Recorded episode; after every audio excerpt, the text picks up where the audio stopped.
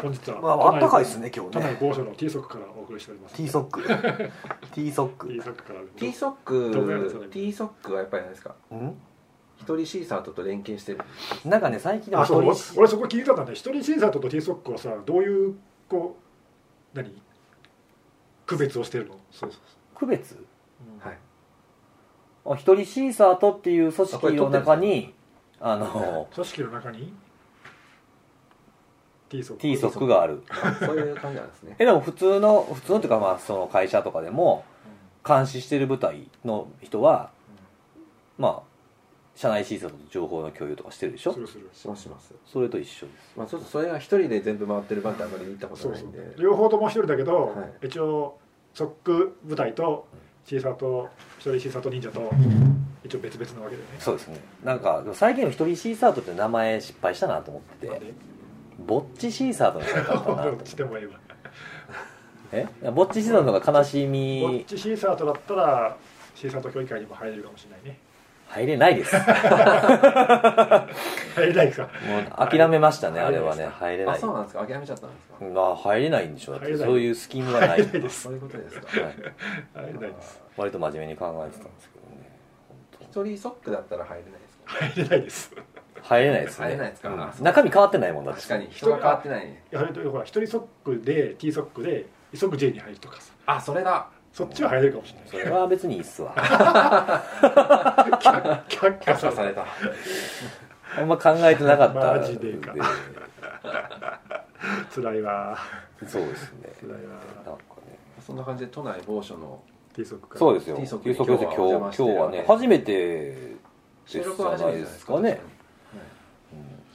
まあまあ今日も始まってました始まっちゃいましたね始まってましたこれこの間収録失敗したからねお それあああー期間がちょっと空いちゃいましたねーそうね2ヶ月あれ2ヶ月ーあれ1月の話ですよね、はい1月ううんん、はい僕が録音ボタンを押せてへんかったってい今う日押せてるよねちゃんと今日は大丈夫ですかやつですね押せてますよ大丈夫です押せてますはいちゃんとと取れてる取れてるはずです前回もなんかはバーが動いてるから大丈夫、い、バー動いてるだ大丈夫ですかねそのバーが動いてるので安心して実は取れてなかったみこたいなれ大丈夫です よちゃんとほらえ383940ってなってるでしょあー録録音してるはいよかったよかったなんかもう終わった感あります取れてるの確認した取れたからよかった取みれたたいな感じですけどねまあ今日ねあの2ヶ月空いたんですもうだいぶ空きましたね空いたあそっかはいえ2ヶ月そうだね12月に公開したのが最後でしたっけそうだ前12月の年末に年末にやったんです撮っよたねそうそうそうそそううだだから1月2月丸々なんでもう今日3月ですかそうらだね1月2月いろいろなんかたくさんあったからそうですそうなんですようんまだねまだでもほらサイバーセキュリティ月間ですよそうだよね18日まではそうですねねそう2月3月はイベント続きだもんねなんだかんだで結構立て込みましたねねうん今年は2月だからっみんてな多かったよね2月忙しいですかやっぱりいやうん辻さんはもう連日の話なんで変わんないかもしれないですけど、そうねあんまりセ変ミわらナなーいとかが結構続いた感じですかね、僕らはそんな感じだよね珍しくね、はい俺普段はその年度末だから忙しいとかあんまりそんなのはないんだけどまあでも僕も2週間ぐらいし出てましたねうんなんかそういえばそんなこと言ってましたよねそうそう2週間ぶりだとかってそう今年は去年もまあそうだけどあのこの時期ね結構イベント続きで講演とか講義したりとかでやめてほしいんですよえねやめちゃうんですか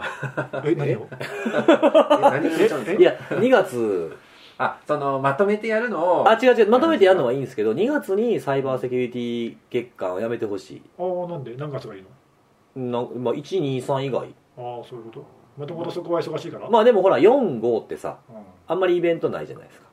あーまあ4って結局なんかまだねそうあの4月5月はちょっとでも動きにくいんじゃないの組織とかまあそうですねで5月ほらゴールデンウィークあるから4月にこの末とかに告知してゴールデンウィーク挟んで集客ってあんま良くないらしいんですよねあーイベント的にねうんだからなんか6月以降とかにすればいいんじゃないのそうねだって1月2月3月って繁忙期でしょセキュリティ系特にそうそうまあだから年度末で忙しいところ結構多いはずだよねまあそのセキュリティ業界とかいうかそういうところに関わらずはねい年度末ってやっぱりこう残予算がどうとかっていうのはやっぱあるんまあでセキュリティもその例にも漏れないっていうかねそうそうそう忙しいよそうねそんなところでイベントやってもでもこれでも人来るんですよいねやめちゃめちゃ来るよねだからやっぱ人材足りてるんじゃないのでだからまた人材体制 あかんあかんあかんもうこの話やりましょう別に今日その話しようと思ったわけちゃそううもねんそうねそうそうあでも人の話だとさあの、今今週今週か、アワードはいあれすっごい人いっぱい、やりまアワードびねっあくれりしましたあ2 2 3 0人ぐらいそあうそれぐらい結ア構ワードでわかんのこれあアワードってその、対応えっと、そのマイナビがね、はいやっあてれく正れて式名る称なんだっけあれ情情報セキュリティ自己対応アワードですそして私は情報セキュリティ自己対応アワードの委員長ですお辻委員長都人長今年まあ3回目を明太く迎えましたね、迎え無事た終わったんですかねねいや今年はトロフィーとか今年は今までではい一番その参加者とか多かったというか、多かったで広いすし部屋会場もねそもそも広く綺麗でした、ええ今まで2階は竹橋そうのですね、なぜかパレスサイドパレスサイドビルだったんですけど今回はあのミライナタワでしたっけ前からして未来ーが未来がリードスされ そ大う丈夫大な丈夫感じのところでねいやでもすごい200人オーバーで満そ席うだっでたすもよんねだってまあ前まで前の会場はそんなに入らへん数やったと言ってもで,、もね来られてる数っていう意味だとうん今回は多分ズバ抜けて多いんねだと思いますよよかったねはいぶどまりが7超えてたぐらい結構ね7割ぐらい申し来て込くだみさってで当日風強かったんで結構心配してたんですけど心配しあたあそうだよね、はい意外と天候関係しますからねイベントの参加っ本当てに雨とかでそうああととははあとガクッと減るもんね あとはあれですそうですねね雨とか降った場合はあの駅から濡れずに来れるああ場所場所かどうかによっても結構変わるって言ってましたよイベントやってる人はあじゃあそういう意味では今日今回の場所って結構いいポあジショそンこそこはいいよねそうですね駅直結 JR からだったら直結というかもう直上というかもう直上あそっまあだかってあ れそもそも JR のビルです確かに はいそうだっけあれそうですそうですそうです JR のビルなんですけど中にある自販機はスイカ使えないんですよ なんじゃそれっつそっれて言って大丈夫ですかあそうなの僕あそこ行くたび毎回スイカ使えへんのかーいっていつも言ってます からねああれ JR のビルなんだ JR のビルですスイカのすの字もない普通の自販機しか置いてない何なんだと思何っなんてそねれっっていうっていう話て話いう回でした今日 どうでした何がアワードアワードいやよかったよねなんかあの今年ほらアワードの時にも言ったけどさ、うんあの結構票が割れたというか、うん審査員の意見がみんな、はい割れましたね割れましたね割れてまあこれ聞いててよくわかんない人はあのシャープ自己対応アワードでああハッシュタグハッシュタグでツイッターでね送ってもらえればあとトゥギャッタにもまとまってるんでねそこ見ていただければいいんですけそどうましたねいや結構いい対応した企業が多くて、はいですよねうん、こう選選ぶのが難しかったっていうか、あのーまあ、今回ね普通はほら最優秀1つと優秀優秀2つと特別賞とあとはまああればあの報道賞っていうね良かった記事みたいああな去年はそれやったよ去ね年は一気やりましたうんうんけど今年はね最優秀ガイドなしでそう、はいあれも難しかったんだよねその難しかっ一た個にちょっと絞れないっていうかねそうですねどこも結構良かったんだけどでもなんかいいのがなかったっていうよりは全体的なこう底が上がったんでっていう、うんまあ、みんながね押す押してるね対あの押しインシデント対応もそうそうばらけててだから松井さん言ってたけどさあのちょっと大きめのうん世間の注目を浴びるようなうん大きな事件、被害が、うんまあなかったよねまあないわけじゃないけどまあああそうです目立つもねのがなかったよねっていう連のと日なんかここがやられましたみたいなそこの組織名がついて報道される事故っていうのはそんなにこうなかったななかったよねそそううでですす事ね2017件事故はあったんだけど、うん数もまあそれなりに今年も今年っていうか2017年もあったんだけど、まああのどれもこれまでと比べると結構いい対応が増えてきた感じが、なんかねそのリリース文のするなんんだかけど内容の厚みがねここ数年で変わってきてる気がするまあどこの企業もやっぱりさあのそういう他社の事例とかからやっぱ学びつつあるっていうか、うん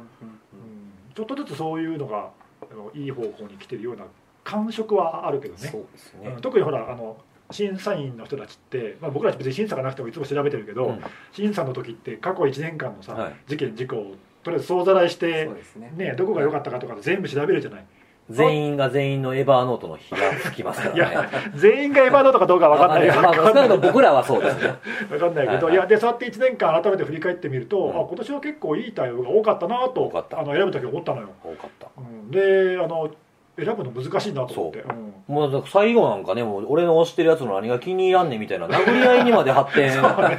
そうね しか出な俺はい そこでプロレスすんだよみたいなね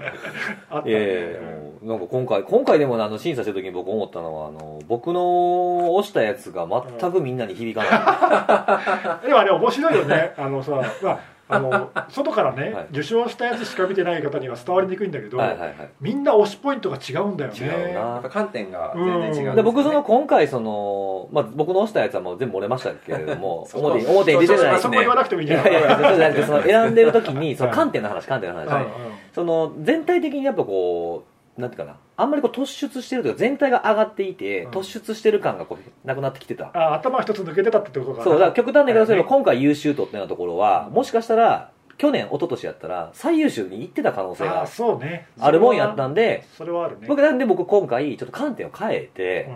まあ、みんなそのそういったところを見てくれてるやろうから僕はちょっとこう変わり種を押したんですよ今回、ほう普普通の人が押さないようなうん、なんかいい対応だからその今までやったらこんな対応の仕方なかったけどこういう対応もあるよねっていう観点あーえ具体的だったってこと例えばなんかそのまあ調べれば分かっちゃうかもしれないですけども攻撃を受けてる様を動画で公開したとかあーあと、まあこれは でもほんまあの自己対応アワードっていうか辻対応アワードやってれるかもしれないですけど も広報系のアカウントに質問をしてみたらアカウントでツイッターのアツカイウッントタでーのアカウントにやったら、もう結構真摯なというか、ちゃんと対応してくださった。あ無視せずにリプライが返ってきたってことそうそうそうそう。被害を受けた対応をした企業のアカウントに普通に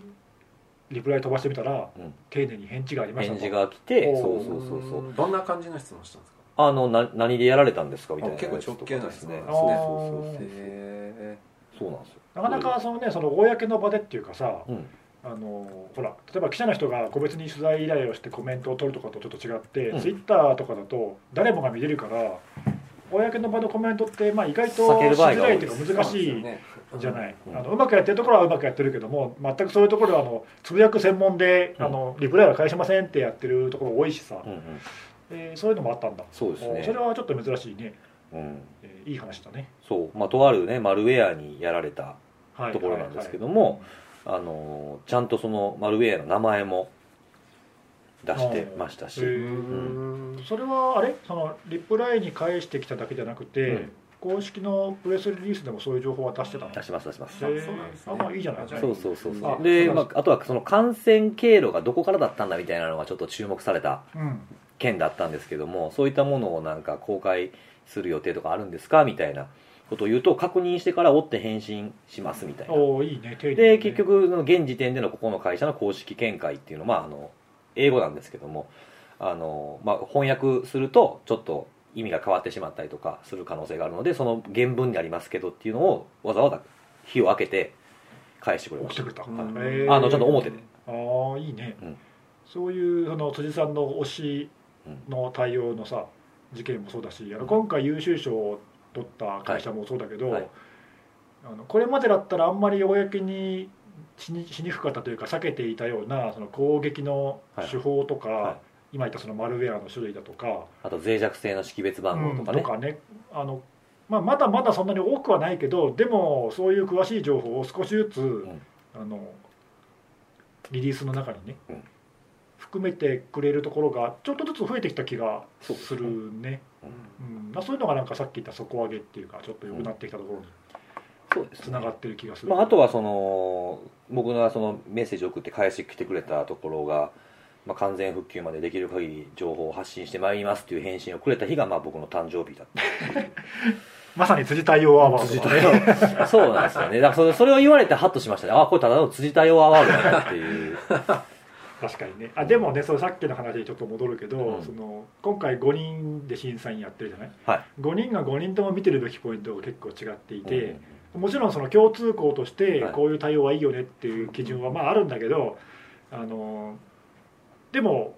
そんだけさこう見るべきポイントが違うっていうのが、いいやあの審査してる側からもう結構あこの人はこういうとこ見てるんだなっていうのうんがうん結構ね勉強になるんだよ。ああそあうれなうんだんだからすごいねあの選ぶ時にも結構面白いっていうかあさ、うんそーそうないそのありますありますね感じるよねはい自分が思ってたところさ押したところがさそうなんです実は違うとかさ、ええそこは逆にマイナスじゃないのって言われたりとかさ、あー確かにうそうですんね、とかねそういう観点面白いまあ、ですよね長所と短所って表裏一体ですからね、うん、だから見るべき人が変わるとあ評価も変わる可能性あるなっていうのうんはあとほら今日今日じゃないごめん今回のアワードのあのパネルディスカッションの中で少しはい触はれいたけど、はいそのプレスリリースっていうか事件が起きた時の公開が早ければいいってもんでもあなはいいはいよねって話したじゃない、うんああいうのもさあの、ね、単純にこれまで早ければ早いで評価っていうのとはちょっと違うっていうか、あのーそうですねそそれはピア B リーグの件のやつですよね、そうそうそうでああいうのって他にも結構あるじゃない、うんうんいやそれねあのその話ともう一個今回あのもう一個の、えっと優秀賞えっ、と、はい、何でしたっけどっちがどっちがどっ忘ちがれなどいっちがどっちがどっちが先デやィったノス・セかなとシールさんねあディノスセシ、はいセシール・ディノスだディノス・セシールでした いやどっち分かがらん先いやだ分からんどっ時ちがありますそうそうそういう意味そういう意味あのおそのやつとそのさっき言ったね早ければいいってもんでもないっていう観点もあるよねっていうのって、その2つ見ててその当日思ったことなんですけどやっぱこう3年やったじゃないですかうん3回目じゃないですか、三は回いでまあ範囲でいうともっと広い範囲見,、ま、見れますよね2014年目うん第1回は3年間でし最初のやつたはね3年とか見てましその回を重ねていって僕らの観点も変わったというか新しく追加されたものがあるなって思ったんですよああ審査する側の評価基準っていうかそうそうそう例えばディノス・セシールがその表彰のその最あ優秀に表彰された理由の一つでリスト型攻撃の情報をそのすごい小粒なっていう言い方をしたら悪いかもしれないですけどもすごい少ない件た数のものもちゃんとこうコンスタントにちゃんと出してくれてるっていうのってずーっと見てるからのことじゃないですかうん別にこ今年だけしか見なかったら何もならないですよね表彰対象ではならないそのプラスポイントじゃないので、まあ、ずっと見てることであの評価の加点要素というかそういうものが出てきてるなっていうのを思いまし確かにね、まあ、リスト型攻撃自体は2013年ぐらいからずっとあるものだかた、らねそうだから僕らもねなんかすげえ勉強になってるなと思ったんいですよやその本当そうだよ、うんいや B, B リーグピアの件にしてもそうですけどそのもう早い方がいいと思ってたけどそうはいかない理由だとかっていうのもしっかり生の声を聞いてきて僕インタビュー行ってるじゃないですか、うんなんですごいひしひしと伝わったところはありましたそうねねそうだからあのアワードほらあの僕ら自身ももちろん学べるけどそういったことをあのいろんな人にさうフんィードバックして、こう教訓としてね、うん、まあ事件に合わないのがベストだけどもし合っちゃった場合にはこういう対応するといいよねっていうさそうまあ、なんかその事例集的なというか、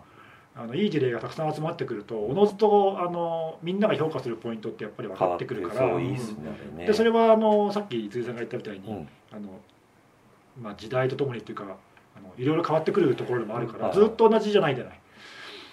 まあねそうインシデント1個インシデントを見れば1個かもしれへんけどうんそのインシデントを受けて動かないといけない組織は複数の場合があるっていうのは今回のピア B リーグやったとそ思うんうでだすよねねああれだからあの複数の企業が連携してねうまく対処したいい事例だなだからそれ B リーグとピアっていうのもあるけどあの B リーグっていうところの特色を考えたらバスケットボールチームがいっぱいあるわけですよねうんだからファンの人からするとそのチームに問い合わせをする可能性もあるってことを考えたら、何もあのなんていうか準備ができてない段階でバーンって情報だけ出したら混乱するだけそうだよねなんで逆に悪い結果を招く可能性があるじゃないですか、そこはねなんか、まあ、当たり前のことなのかもしれないですけど、まあ、改めてねあそうなるほどそうやなって、うんあれはそのまああれだけ見れば特殊なねケースそのプロバスケットボールのリーグなんてさ他にはないわけで、はいはい特殊な事例だけどいやちょっと目を目線を変えてその例えば情報システム子会社と、うんその業務委託先の会社と孫受けの会社とかっていう観点でもし考えると、一1個情報漏洩が起きた時に関連する会社っていっぱいあるじゃないそういう視点でさっきの B リーグの事例を見ると、はいそこがこう他社同士でさいかに情報を連携してどこにこう問い合わせが来てもうまくいくようにみたいな対応するっていうのはなんかあのすごく参考になるっていうかね。そうだからなんかシーサートとかを作る人たちにも参考になるのかなと思っててうん、シーサートって、まあ、いろんな準備をするじゃないですか、うんまあ、シーサート立ち上げの時に、うんその時にまあ必ず最初の方に作るのって結構連絡網みたいなの作るじゃないですかうん、体体制図と連絡体制と連絡もも、どこにどんなことがあったらこれの管轄はどこが管轄しててここに確認しようっていうのはあるけどそれだけじゃなくて例えばそのパブリックなところのものが影響を受けたらこれに関連する企業ってどこなんかっていう連絡先とかもあの外に波及する影響っていうのを考えた連絡網も作っとかないと回らへんのかなって思いました、確かにね今回あの今シーサーとの話が出たけど、うんあの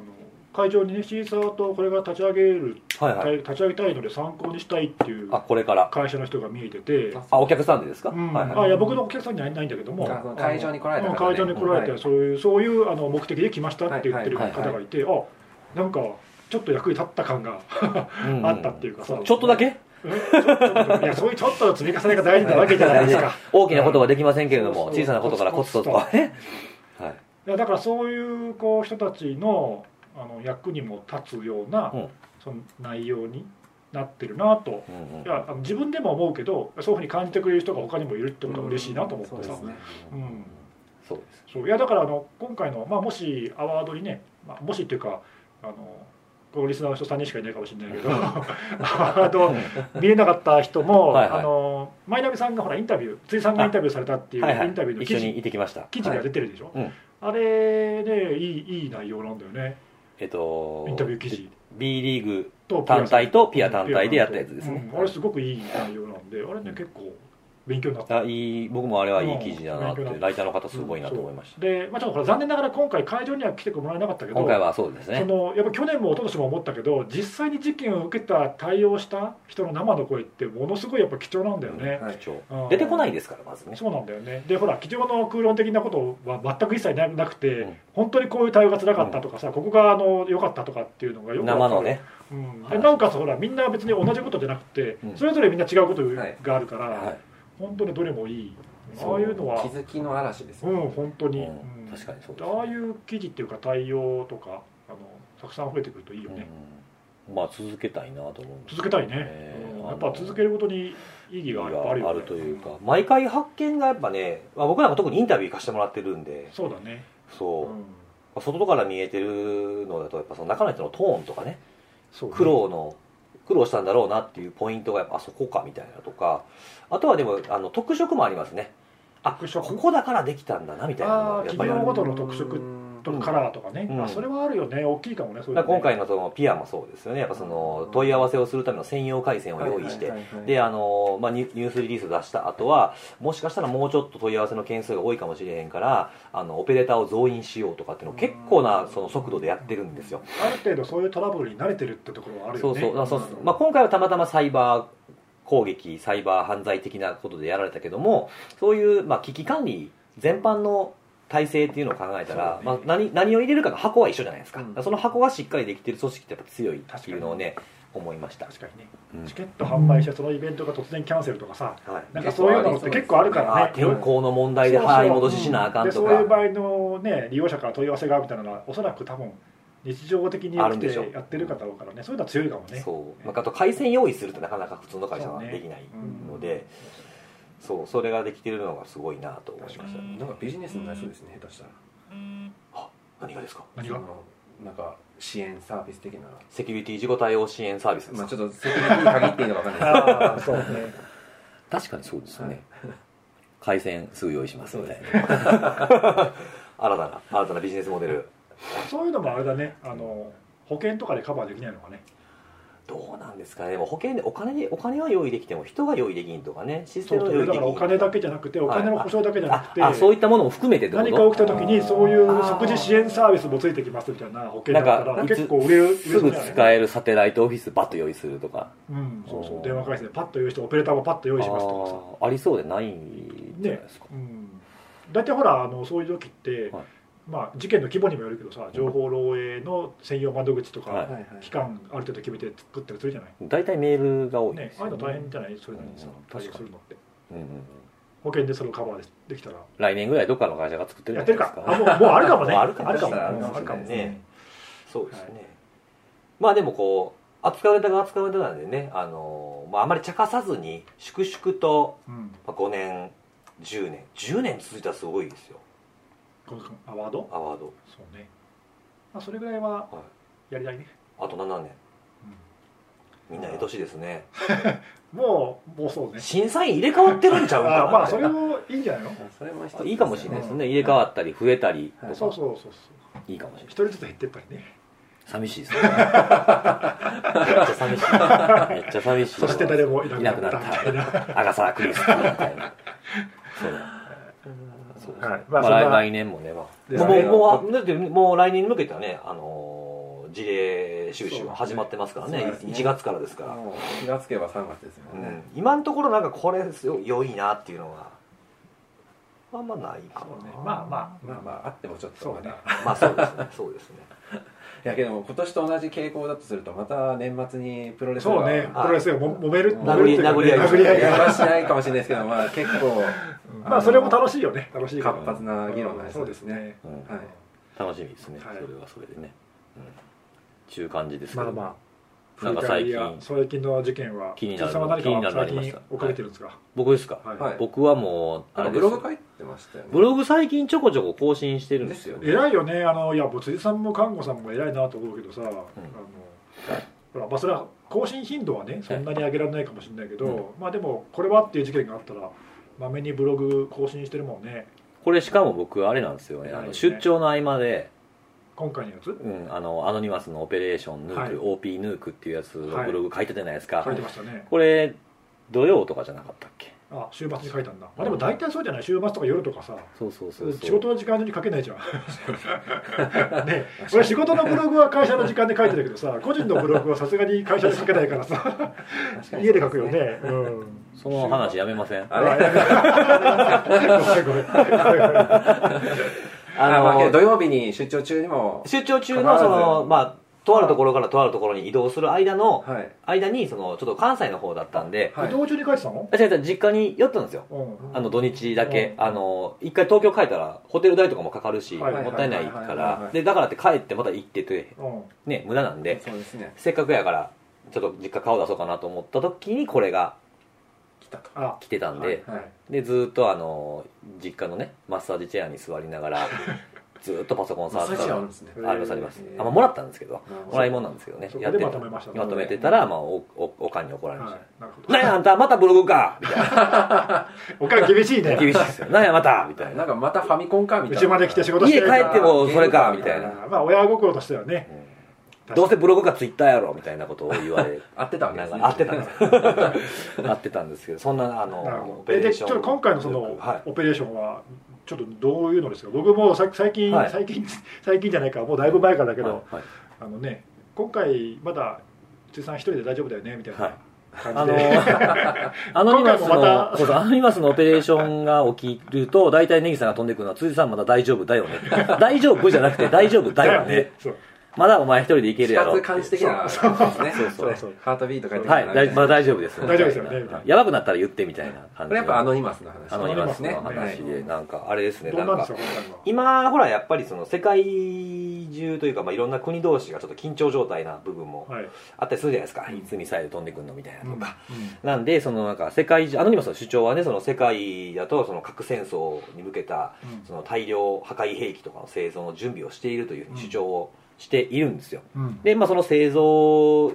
することに対して抗議をするっていうなるほどオペレーションヌークっていうのうがんできたんですよね核兵器反対的な感じそうそうそう、であまあ原発だとか核兵器みたいなその大量破壊兵器でその環境を壊してしまうっていったところの、えー趣旨の文章が挙げられてたんですうん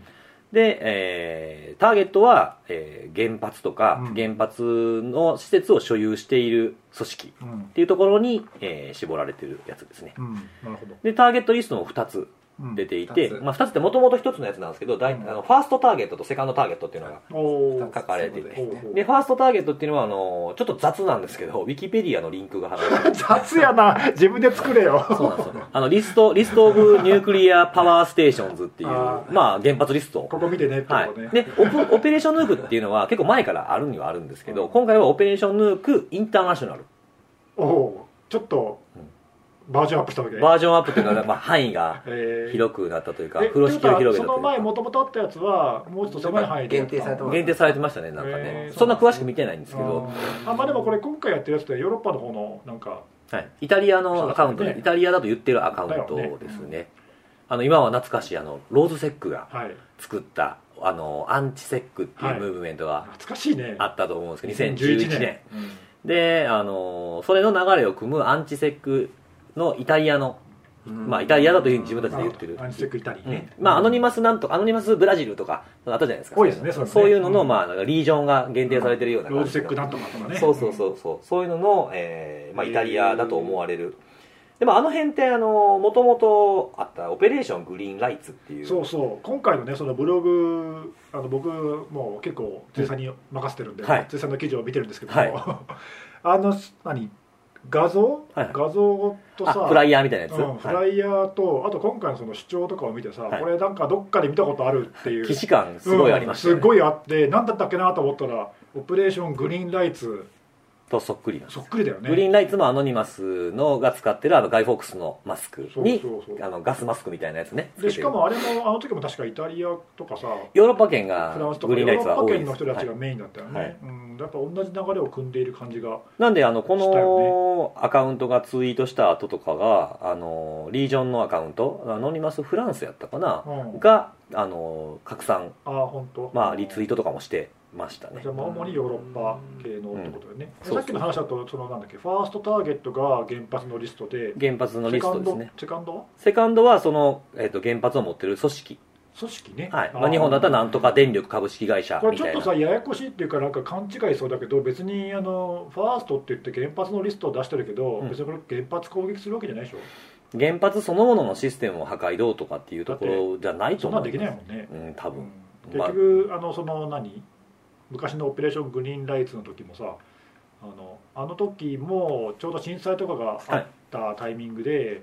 そういうのが少しあの世間の話題に、ありましうん、なってさ攻撃ターゲットとかに電力会社とかが入ったりとかしたけども、あれも別にねその発電所とか自体を攻撃する云々とかじゃなくてなくてですそのウェブサイトに対してあの核で環境を汚すなみたいなさ、そういう主張抗議ですねをねしたいっていう感じだったでしょ、まあ今回のも原発攻撃してもし何かあったらそれがまたそうそっちの方が環境問題逆効果やろみたいなね、はいそうそう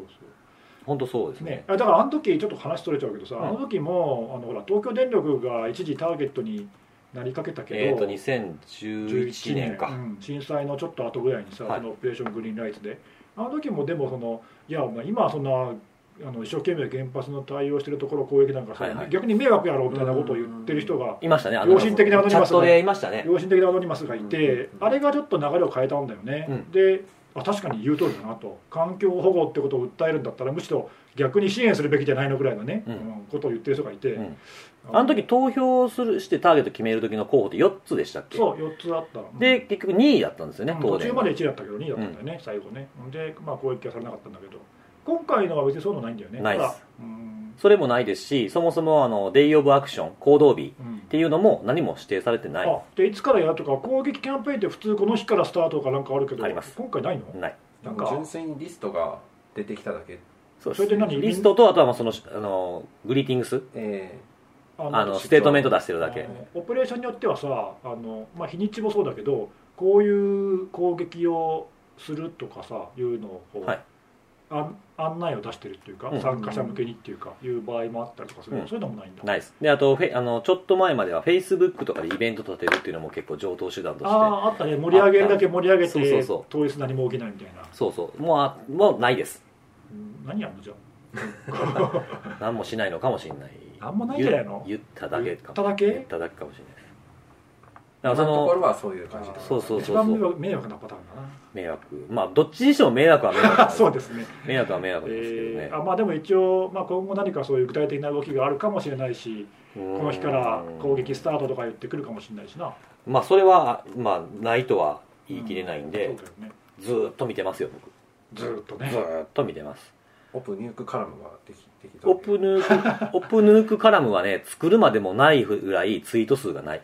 あそうなんだ、うんあそうなんですねこれ一つのほら目安じゃないツイートがどれぐらい盛り上がってるかとかそ,、そうですよねの彼らの今回はほら IRC チャンネルをはい設置して呼びかけてるけども、はいそこがどれぐらい盛り上がるとかさ、 IRC も見てますね、そこの参10人以上にならないです参加者が、うんあじゃあもう全然盛り上がってないね、で会話もないうんだからそれもねただちょっとだだけ書いたんですけどあブログにのそうそうそう、うん22日に僕ブログあ22日にそれ見つけて23日にブログ書いたんですけど、はいえっと22日ファーストツイートそのうんヌークの国際活動についてのやつの、えファーストツイートの22日からのえ24日までそのうん、をあのシャープオープンヌークを含むツイートは8件そのツイートの RT 件数は19件少なで IRC もその普段のねあのおあのオプスじゃないサーバーにあるんですけど参加者が10名超えたのは僕が見てる限りはないうーんじゃああんまり、まあ、今のところはその盛り上がってないというかうん、感そうでじすがねね全くと言っていいほどその 10, 10件でしたっけあは8件か、うん8件の中でも別にその攻撃をしたぞとかそういうあの宣言してるやつもないです、うんないってことなんですね、ただあれなんだよねその以前まではさ、うんそこでいかに盛り上がって参加者を募れるかっていうか、うんでその中からあの実際に攻撃する人が出てくるっていう構図だったけど今はちょっと違うじゃないそこであの盛り上がろうが盛り下がろうが攻撃する意思を持った人が誰か一人でもいたら、ボットマスター攻みた撃いなはやつ来るじゃないいやボットマスターもそうだしあのボットマスターに限らずその一人だけが何か攻撃ツールでつ攻撃はすいはいるはいということも可能だし例えばその脆弱性を見つけてねああはい情報を漏洩してそれを公開するみたいなやつだっリたら別リークに系ですね、うん別に一人でもできるじゃないできるだからまああれなんだよねそれ必ずしもそのツイッターとか IRC の盛り上がりがうん攻撃のその規模とかうん角度を決めるとも言い切れ言い切れないんだよね、うん難しいよねそこはね、まあどっちかってそういうそういった一人の能力だとか行動する人間を呼び込む確率は減ってるかなっていうそ見うだ方ねかな、うん大体あのそういうことができる人ってそんなにやっぱりいないかそうですら、ね数は少ないですよねいろんなオペレーションをほら掛け持ちって結い構うかさ掛け持ち23個普通に、ね、はい掛け持ったり、あるいは1個やったら掛次に行くとかさ、、はいう感じでやってるのをよく見かけるじゃないだでからそうもいう掛け持ち系のやつって結構ねややこしいんですよ何かいろんなオペレーションに参加してるなんか特に意思とかもなさそうなやつああなんかそのオペレーションに賛同してるかどうかわかんないですけどもその賛同を大して示してないのにいろんなオペレーションのハッシュタグつけてほらここの国のやつやっつけたよサーバーダウンさせたはいリークというふうに言ってくるようなやつが一番ややこしい、ああなるほど結果だけは出してる的なやつね、うんそうそうそうそうそうそうどこの私物に主義主張にどうこう乗っかってるわけでもないんだけどあああそういうのもいるんだ、ね、あれはねちょっとややこしいいやだからでもそういう人たちを引きつけることができればさ、うん実現できる可能性が高まあるるよね、だからオペレーションジャパンの時もそうでしたようん、 OP ジャンパンで2012年でしょ2012年あの頃にやってきててその改ざんとかしてたダウンさしあのリードするとかしてたやつらってほとんどもともと違うオプなんとかって国名のオペレーションやってたやつらなんでそうねででそのねあのオプジャパンの後も別の国の攻撃に移ってったりとかしてね、うんだから盛り上がってるから俺あっち行ってみいよみたいなテンションかもしんないそれはあるよねで、そうそうだからそのオプヌークの陰にひっそり隠れてしまったオペレーションキリングベイでもこの間リークが1件隠れちゃったの 隠れてないですか僕からだけかなまあでもそうねあの目立った攻撃は少なくなってはいるよね、そうでもキリングベイでこの間あったリークとかも全然今まで関心も示してなかったっぽいやつが来てあ一件リークしていったんですなんかよく登場するアカウントではない人が、うんなんとなくたまたま通りがかりでやってそうたみたでいなハッ感シじュでタグつけてポーンって出してでパッて見たら別に海洋生物なんて関係のないような組織のあーなるほどところをリークしていったみたいうんな感じのももあうちょりまっしとた厄介だけそどうですねねそうそうそうそうあそうまあそういうのもだからありえるから一応継続してうん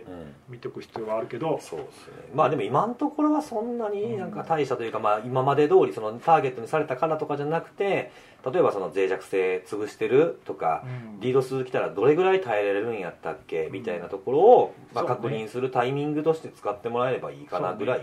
あではありのますねねもともとアノニマスの攻撃ってあの僕らよくさ調べていろいろ言ってたけど、うんうんあの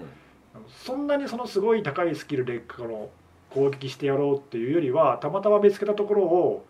入ってうん脆弱性があったから情報取れちゃったからリークしてみたいなみたいな、うんリード数いっぱいやってみたら落ちたからそれだけ報告すそうそるうみだたかいらそのレな、ベルの攻撃に耐えられるかどうかっていうことがまず一つの目安だ目な安だよね、うんうんうんそうですねでその後も本当に狙われて何とかするってあればさそれはまたちょっと別だけども、まあ一旦はねそのレベルがクリアできてるかどうかっていうのを確認しとけばね、うん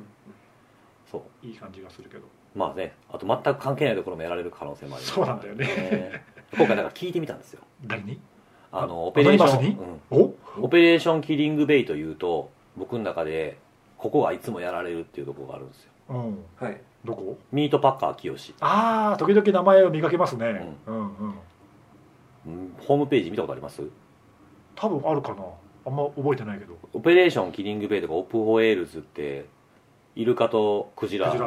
のはい肉がどうとか、はい追い込み量がとかかわいそうやとかじそゃないうでだすか、ね、うんミートパッカー清志和牛しか 扱ってないずーっとそうなんですよずねーっと和牛関係ないじゃんただ和歌山にあるっていああ和歌お店が山つながりうだけみたいなんですけどあーなんかでもそれはあるよねその、うん体調あの漁をやってる太地町が和歌山県にあるから、うんという理由だけで和歌山県が結構そうですね狙われるケースこのあ間ってその2月のあるねもんねあの13日か14日にうん落とされた歯医者さんのサイトもはい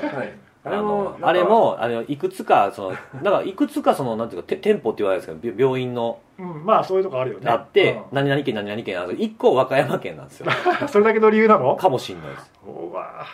でミートパッカー清あまりにもかわいそうすぎると思って、なんあかの何回も狙われてないそうそう、まあ、何回も狙われてるっていうか常連だよね何回かなんかね、あの、いろんなとこ攻撃しようと思って、落ちひんかったらここやっとくみたいなノリで、やられてるするぐらいの気持ちなでるほどで見えちゃうこんですこよなら落ちるだろうみたいなそうそうそう。で、それで、あの、とあるアノニマスになんか聞いてみたんですよ。あの今あのそうわかりますそこちょっとなんか面白いけどまあいいや、うんこれって和牛しか扱ってないけど、おおーなんで狙ってんうのんって、オペレーションキリングベイ関係なくないホエールズもって聞いたら、一行だけ単語がポンともうメッセージ変えてきて、オペレーションキリングビーフってき たんですよ。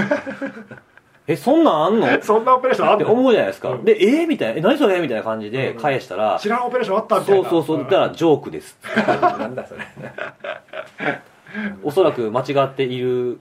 可能性がありますみたいなこと言ってましただからそこまで詳しく調べてないけど和歌山県にあるなんか肉を扱ってるってとこだけで狙われてるだから内容見ずにリストだけ見て攻撃してる可能性ももしかしたらあるかもしれあないですそうね、かそうかだから最初にリストそれリストには入ってるんだっけ入ってるはずですあでもはい最初にリストを作った人が間違いで作っ過ち去ゃのっリストに入ってるから、て、うんそれがそのまま受け継がれてるってそういうそ可う能性秘はあるんで伝すのタレみたいになっちゃって、うんはい、実際なんでこれ入ってんだっけみたいなそうそうそうそう後から見ても分かんなくなっちゃってんだ、ええそうですね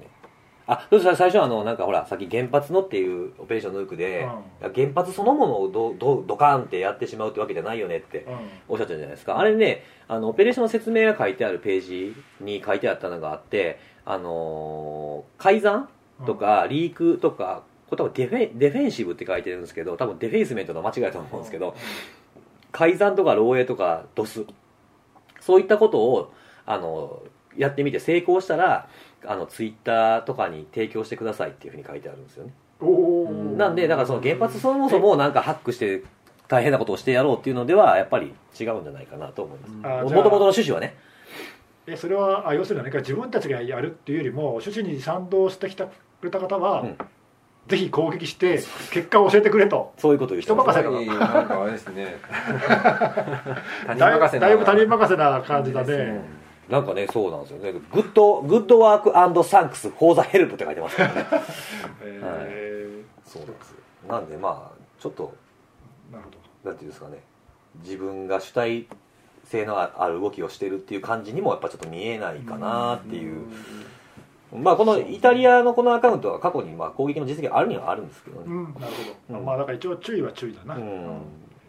まあちょっと期限がないっていうのがね逆に嫌なんですそようねずっと見てないといけない期です限もないしねいつからっていうのがとりあえずもう今からみたいな感じなんでしょ、だからもうずーっとそのオペレーションヌーク用のクロームを開いてる専 用専用レイジャー専用クローム専用専ク用ロクーロムームなんですねはい新しいあの別のウィンドウにしてあるんですよで違うデスクトップに置いといてたまに切り替えてみるってなるいほどうなんか動きないかなみたいそなうそうそうそうもうちょっと早く終わってくんないと僕のパソコンのメモリーがね 解放したいのにななるほみどたいないやなんか地道だねその辺はね、うんもう7年ですから長いですね2000ん2011あ10年から10年から、うんうんそうそう、 8年目うん、俺は多分最初にアノニマスのブログ書いてアノニマスのブログっていうかアノニマスについてブログで書いたの2010年だからおだから同時期ぐらいですもんね10周年だからえあえいあやの 8, 8年もうすぐもうすぐ10周年あ長そういですねあのペイバックとかあの辺りからそうオペレーションペイバックアサンジが逮捕されてそうそうそうそうあのだ辺りからペイパルとかがやられたやつですよね懐かしいな懐かしいねパイレパイレートペイとかねそうそうそう懐かしい好きですねなんかそこの振り返りあのね、そうそう、ほんまね、あの、この3人でパネルすること結構多いじゃないです か、年に何回かあるじゃないです最か近。多いよね、うんで、その、こ今回の、大阪の会で、はい、の反省点です、ほんまに。アノニマス、ディードスっていうキーワード出たら、もうその話が楽しすぎ て、その話ばっかりしてまうの、もうほんまあがの。ねもうあったね、大変でしたあうれん、なんかなんかほら自分の意思ではどうにもならないそう。な盛んり上かがっちゃうよねそうなん、かあの、まあ、あの、まあ、IT メディアのね、うんあの、パネルセミでナーで一緒にはいすること多いじゃないですか。で、まあ、大体僕が、あの、スライド操作してそうですねるじゃないですそうねか、はいでまあお互い時間管理もしつつも、まあ、僕結構時間結構見てるんですよやっぱり、うんモニター見てるから、で DDoS のところの話になったじゃないですか、うん日本のほら DDoS の話になっはいはいはいはいはいはていでそこはちょっとアノニマスのそ話うにでなすねってアノニマスもこんな感じのしたことをああったよねみいなってななんかそういう話からそうその時時間見てた時に、はいこれ盛り上がったらやばいなって思ってたのうん思ってたんですけどあ思ってた思ってたんですけ思どってたん話し始めたら楽しくなってき ていやあでもこれもうそろそろ切らなあかんなからもういいんじゃねえかこの ままそうなん喋かるそういう空気が少し出てきていて あれこれちょっとままずいなみたいなそうねそうですねあの話の後にいやそはうそうランサムの話がありそうまなすんですいよやもう一個あったしうんそうそうまずくはないんだけ どまずくはないんだけどあのここで盛り上がっちゃうと次のネタネタがいけないっていうねそれはあったよね、うん、そうそうあれはあれであのいいネタっていうかさ、はいあの聞きに来てる人にもあの参考になるまあ話別だによね話してる内容が全くダメとか下げてないんですけ思どうんだけ毎ど回同じことを言いたくなる最後になんなんその備えの規模の話、ああなるほどね、ううんんまあいつもよくリストに載ったから載ってないからっていうのだけは最後に言っておきたいっていうところの道筋を作ってしまおうとするのが悪い癖ですそうねいやもうちょっとちょっと大変でした大変ですよはい、盛り上がっ2ち人ゃったよをね二人を戻すの大変で したよくたまに言われますもんねもうアノニマスってウォッチするの大変やろうなって最初は思ってたんですけどずっと辻さん見てると思うんですよもう愛ですよね愛ね愛ですねまあ義務感ですかね誰もみん誰もだってやらないでしょ、うんそうねう、うんん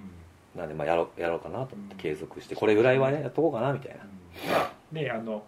いつかいつかまたっていうかさ、うんあのほらその2012年の時もそうだけどその時は来るまで誰も日本に対して来るとは思って思ってなかったでしょうねまあ思ってた人もいたかもしれないけど思って僕なからっは思僕は思ってなかったた、うん、思ってなかったあんな形で来るとは思思っっててななかかっったけど別にそれ来るだろうと思ってて調べてたわけじゃないけどたまたまですからねあらかじめほらいろいろあのそういうふうな動向をさうん注目して僕らは調べてたじゃないでそれがうまくいいき生きたっていうかさた、そうですねうんだからそういうのがまだ来るかもしれないからね、うんあの今までの動きを継続して調べておくっていうのはそのそうですねいつかのために役立つよはいあれが来る前に僕もアノニマスに直接会ってインタビューっていう記事も書きましたしねうん、だからあのねやっぱこう蓄積があったからさ、うん何か起きた時にこれはこうだって言えるっていうさっと動けた動け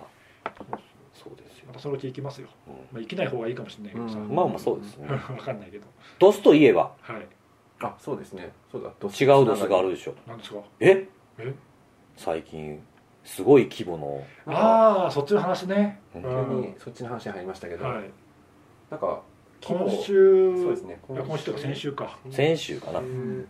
28とか3月1日とか、久々に多分あれ過去最大規なん模か数字だけはそうですね更新したよね今すげえ数字でしたね1.35 1.35テラテラバイト BPS バイトじゃないあテラ BPS あれ多分あの公公にっていうか公式に観測されている数字としては過去最そ大、うですうね、んだとすご思いうちょっともうわからないぐらいわのからないぐらい、いやあれはだからあの2つの二重の意味でびっくりで、うんその攻撃規模がすっごいでかかったっていう過去最大の規模だったっていうのと、うん意外と収束するまでそう早なかんっですたっよていうあっさり 対応が早かったのが、はいうんすごいいや対応がなんか早くて防御する側もちゃんとこ手慣れてきたっていうかそうさなんですよね、ううんあれはいいよねあの GitHub がやられたっていうのを公式のブログはいで公表してたけど、はいうん対応早かったよね、本当になんか気づいて数分レベルでうん対処していて、そうそうで対処に入ったあの赤米の、はいサービスも、まあ、効果をすぐに発揮されてそうそうねもう10分かからないぐらいですかそうそねうそうそれですぐもう復帰したっていう形で、あれだから通常時は使ってないところにそのと攻撃を受けた時だけ BGP のパス変える変え切り替えてで全部その赤前の、まあ、旧プロレクチックのスクラビングセンターに全部吸い込んで、うんそこで攻撃パケット全部落っことして、え正常な通信だけをあのオリジンのサーバーにね転送するっていう対応をどうもしてで復帰して何時間後かにあのまた BGP 切り替えて戻したみたいなねうん切り戻したっていう今回のはそのあすごいよねメムメムキャッシュメムキャッシュ D D のやつなんですけど、あれってやっぱり使ってるポートが特殊だ特殊というかあまりない通信だったりするから、落としやすいんです、まあ、対処しやすい多分しやすいよねその UDP のそのメムキャッシュ D が使っているポートの通信っておそらく普段うん使わないポートなので、で、まあ、飛んでこないような通信うを、っんていうことですよねインターネット上ではそうっていそうそううんですねなんであの、まあ、基本その通信が来たらこれはそ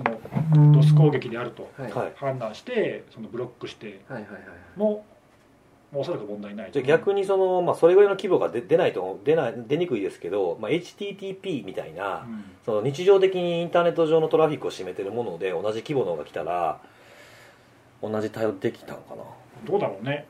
うんまあ、あの同じようにその通信だけを見てっていうわけにいかなくて中身を見なきゃいけないかとかさ、うんうんうん多分防御の仕方が違うからレイヤーによって違うからさそうですよねやっぱそうですよねんまあ一一概に言えないけど増幅率がすごい今回の今ね回すごかったですねうんちょっと最初目をちょっと疑ったというかそうなんだよね1万倍から5万倍近いっていう増幅率が出ててすごいですよね普通のその暗譜攻撃ですごいってやつってさせいぜい100倍とかさ100から200ぐらいうん、かそな、のくらいじゃない 前今回はなんか前のなんか桁が違うからね、 NTP のやつやったかな、うんモンリストはいはいとかはなんかあのなんか変な仕様のやつがあって増幅率が普通のやつよりも大きくなるっていうのうがんそれはねなんかまあ言ってもそれでも200いくかどうかぐらいのう増幅率やったんですけんど、ねそう1万から5万ってねすごいですよねあとまあ今回のねその今回攻撃を受けて改めて注目されてるけどもうだいぶ前から言われてたんだよねメモキャッシュ D 脆弱性自体はあって、はいあのそういうふうにキャッシュ入れてゲットすることで増幅できるよっていう話とこれ悪用されたら結構な規模の攻撃になるよっていうことは,、まあ過去カンファレンスとかでももう発指表され摘さ指摘されてたんですね指摘されていて、はいであの商談とか使ってさ調べてみると、うんだからどうもそのポートが空いてるやつ、ああはいはいたくさんいそうだぞっていうことはまあなんかす数十万台とかです、数十万台もいないいないんだけど、まあ、でも結構な規模でいるっていうことがもうあらかじめなんか言われてたんだよね、でそれがなんか実証されちゃったっていうねじゃあそれ守る側はもしかしたら来るかもぐらいの準備はできてたかかももしれないいやどうなのこれが来たらこういうふうなオペレーションョンしといた方がいいよねぐらいの話ぐらいはやっぱしてたんじゃないですかねいやわかんないよその脆弱性があるっていうことと実際その攻撃が来るだろうって備えるってことはちょっと違うからねまあただなんかそういうそのスキャンというかアクセスする動きっていうのはちょっと前からそう増だねえてるっていう傾向はあるにはあったわけですそようなんだよねねそうそうだからそれを見て備えようと思えば備えてたかもしれないね、うんまあね何々はありますって言ったらねないかもしれない 気持ちになりますからそうまあそれ日本だ日本人だけかもしれないですけどっていうねいやでもこの規模の攻撃があの、まあ、そこまで頻繁にはまだ起きないけどさあんまあんま騒ぎなってなくないですかえメどルういうキことャッシュ D ってえそうなんかそのなんか僕見てる限りだとなんかそんなにこううわーってやばいよやばいよってなってる感じがしないですかメディアの反応とか世間的にってそうことそうそうそあそうかまああれ国内のなんかそういう記事ってあんま出てない、う、うん国内は海外はかなり騒いでるよ、うん、いや国内国内内国内メディアまだないかもしれないああそうねなんか国内例えば国内のさ会社がその1テラとかうんで攻撃受けた大ら、手が受けたりして多分すごい大騒ぎになると思どうなんですかねそうあのこれからそうそうかあの調べとかなあかんなと思ってまだやってないんですけどあのブーターストレッサーのメニューにメムキャッシュ D が追加されああそうねるんじゃないかなと思ってて、うんうんうんそれは出てきておかしくうないね、んそこを見るとまたアノニマスとかが使うまたアノニマスの話だと思った すぐ戻っちゃあう危ない危ない危ないもうもうまあまあそういう攻撃をする人が、 まあでもねアノニマスに限らずね、うん選択肢として簡ね単にこう手軽に使えうるんまあ、今回のもそういう意味では攻撃そのブーターストレスターを使うまでもなくその踏み台となる IP さえ調べて分かれば、割と悪用は簡単だしなおかつそのほら数がそんなになくても増幅率が半端ないからあそっか数数台使えば結構な結それだけ構いいでも攻撃になっちゃうよ確かにねそうですねうんまあ、そういう意味ではちょっと厄介だったね、厄介ですうんね、これ実際こういう攻撃受けたらどうしたらいいんですかねどうしたらいいかはいまずびっくりするカモさんよく言ってるじゃんじっと耐えるって一つはそれですけどまあでもじっと耐えるずっと攻撃受け受け続けたらどうしよう もないもんうねんですよねあそうだ一個思い出したんですけど今回これってその受けてる側ってまあ例えばメイキャッシュ D のこの DDoS を受けてるなっていうのはどこを見たら分かるんですかねどこを見たらはいどういうことその自分の例えばサーバーであったりとかネットワークに対して来てるトラフィックを見てるとそういうドス攻撃が来てるなそうだよね、ってネいうットワ話ーですク、よねうん今回のは UDP のネットワークレイヤーのアンプ攻撃だから、うん自分宛てのアドレス宛てに飛んでくるけど、送信元はいろんな世界中のメディキャッシュ D が空いていはいはるはいところから、なんかランダムに飛んできて、はいでもソースのアドレスが、あごめん、アドレスね、ソースのポート番号か、が UDP の UDP の11211って、うんはいそこが決まっているので。はいじゃあちょっとそこを見てみるとそこで見ればはいうんなんとなくそういう動きでそんな通信は普段発生しないはずなのでですよねはあこれは攻撃だって分かるっていうのはあるよねなんかちょっとユニークなこのユニークと言っていいのかわかんないですけどもこの m キャッシュ D の DDoS 攻撃の動きに乗じてなんか身代金を要求するような動きあっもたねなんか報告増えてるじゃないですか、あったね赤米とかがなんかレポートしてますけブログで書いてあっど、たねどうもなんかそのあれはどういう方法だっけ、メムキャッシュ D のその要は送られてくるキャッシュうん、のその中にどどうもそのランサムノートというかあうんうのん身代金を要求するメッセージをで攻撃で送られてくる UDP のパケットのそうです中身を見るとそうですはいはいそういうメッセージが入ってるあのとそれ気づかねえよモネな、ロを、まあ、これだけ振り込めと50万円かなうんうんを支払っそれえっとそれ気づ か気づかないよていやねな今そそれでお思い浮かんだんですけどああそういうことどうやって気づくかってこと ねそうそんなところにメッセージ入れ入れた、 すごいアクティブなリードスしてくるって、なんか積極的なんか奥ゆかしいんかわから分なかいんでなすいでそれだって攻撃を受けてる側はさ対処で精一杯 でパケットの中身とか見なくないまあ余裕はないかもしれわかんないいよねあ気づいたら、まあ、一段落した時見たらあなんか来てたみたいな話ですよねそれあれかだから攻撃を受けたところでその対応をその支援しているセキュリティのベンダーとか が気づいたあそうみでたすいなね多多分分ねそういうことですねいやそれは気づかないよねうんそんなところで脅迫された方が分かんないよねいやすごいところに入れてくるなと思ってすごいねあの、はいほらもともとよくある脅迫だと攻撃しながらメメールがあ来そうるっでてすいねうパターンが多いじゃないメールってうのはありますねねはいビットコイン要求してくれとかさ、ああ、アルマダコレクティブとかそうそそういううやつそう、はいパケットの中に直接入れてくるって なかなか新しいね斬新ですねそれ流行るかな どうなんでしょう流行らないねまあちょっと同じような脆弱性が多分結果、結果出えへんから。多分流行らないね、でもなんかちょっと前のね、あの、アルマダコレクティブです、私たちみたいなんで送ってきたメールの中には、未来ボットネットワークを俺たちは持ってて、あー1テラの攻撃する基盤を持ってるっていうふうなものも、もう、あり得るっていう話ですよね。ねうんうん確かにああいったブラフも使えてしまそうう。ねブラフと言えないよね、うん今回こういう規模の攻撃出たからねこれ別にその今もうこの話題って収束したわけじゃなくてそのしてないよね UDP のそのポートが公開されて下がってまだたくさんあるわけですよね、うん世の中に、あのまあ一応騒ぎになってるからええ対応だしかてら徐るところ々に徐々にはそね、の上位の例えば ISP であったりとかが対応を進めてると思うんですけども、全くゼロになったわけじゃないそでうすだし、ね、まだそれこそ数多くの台数が動いてるわけなので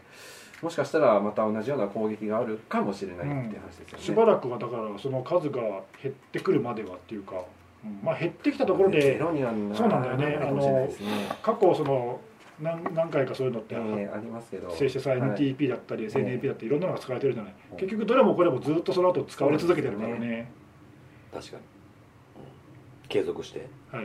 ウワォッッチチ。そうですねはいもうそういう事件にはことこと書かないですね本当ねうんそんな感じですかはね。い、まあ、結構いい。い時間喋りましたから喋りましたはいちょっと今日録音できてるよねはい、57分25あ分、よかった6秒、よ7よ秒かったよかあっよかたったじゃあ久々のポッドキャストははいこれで、公開をはいはいするんで、はい、次回は4月そうですねあもうそうかもう4月です、そうだね新年度ですよ。そうですね、はいポッドキャストこれあれちょうど1年1周年ですかそうですよ。そろそろスポンサーとか、